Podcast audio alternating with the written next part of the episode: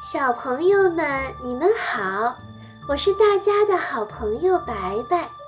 今天我给大家带来的故事是《小鼻涕虫赫伯特》。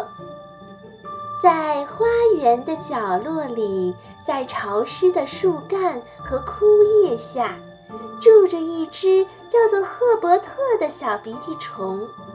像所有的鼻涕虫一样，赫伯特每天都在快乐地吃着生菜。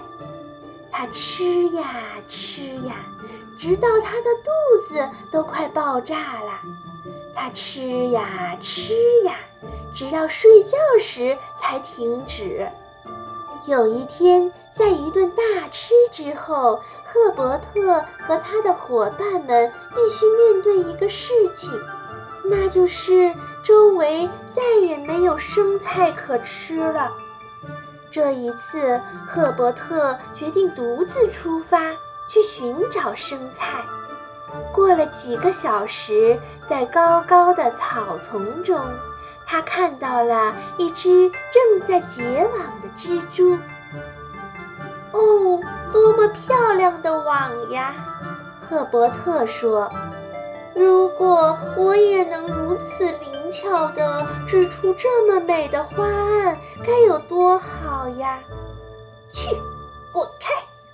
蜘蛛晃动着它的脚，你会破坏我的艺术品的。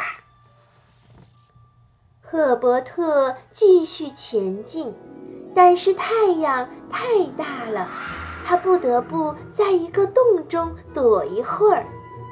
土地的凉爽让他舒服了很多。他继续向下爬了一点儿，直到遇见了一群蚂蚁。你们是多么优秀的建筑师呀！赫伯特说：“我又建不出这么复杂的隧道。”快走开，鼻涕虫！蚂蚁们齐声说道，并威胁要咬他。赫伯特狼狈又痛苦地赶快从那里逃了出来。再次回到露天，赫伯特遇见一只正在滚着臭牛粪球的甲虫。你正在做一个多么迷人的雕塑呀！赫伯特说。嗯，没看见我在干活吗？离开这儿！甲虫嘟嘟囔囔地埋怨道。赫伯特感到很疲倦，也很灰心。他没有像其他动物那样创造作品。现在，哪怕是能找到一颗生菜也好呀。但是，生菜在哪儿呢？他爬上了一棵树，为了能够看得更清楚。当赫伯特最后终于来到了树的高处，已经是晚上了。一只飞过的夜蛾开始唱歌。人们都说我很美丽，我跳舞也好看。当我看到你在花园里的踪迹，我好想画的和你一样好。听到蝴蝶的赞美，所有动物都停下了手中的活儿，去看他们的花园里发生了怎样的变化。当赫伯特看向周围时，他也感到很惊讶。他看到他来的路上那波浪形的、闪闪发光的痕迹，穿越了大地，并反射着月亮的光辉。他为他的作品而开心，但更高兴的是，他看到了一颗生菜。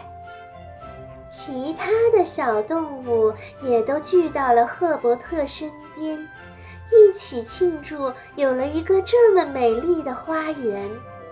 在一起，他们开始纺纱、雕刻、编织、绘画、吃饭、跳舞和唱歌。一直持续了一整夜，直到太阳出来才停止。